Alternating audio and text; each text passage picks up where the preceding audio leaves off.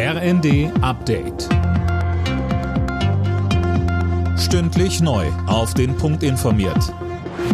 Ich bin Linda Bachmann. Guten Tag. Die Staats- und Regierungschefs der G7-Staaten beraten in den nächsten zwei Tagen in Deutschland.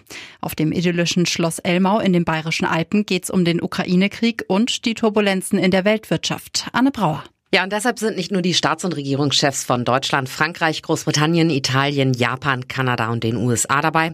Morgen wird auch der ukrainische Präsident Zelensky zugeschaltet. Es geht etwa um weitere Finanzhilfen für Kiew, eine Perspektive für den Wiederaufbau, das beschlossene Ölembargo und die Wirksamkeit der Sanktionen gegen Russland. Und da gibt's wohl Gesprächsbedarf.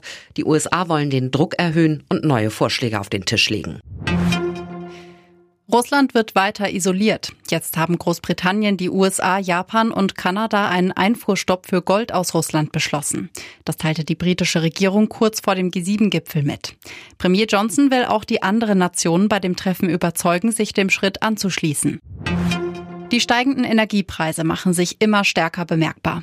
Nachdem Wirtschaftsminister Habeck die Gasalarmstufe ausgerufen hat, drohen noch viel höhere Gaspreise. Heißt, Energiesparen ist angesagt. Mieter haben da allerdings wenig Spielraum.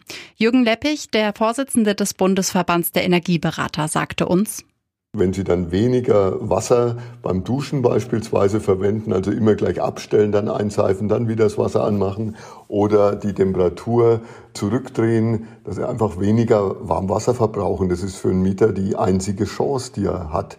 Ansonsten mit dem Vermieter reden, ob er gegebenenfalls die Zirkulation mal anschaut, weil auch da wird unheimlich viel Energie verbraucht.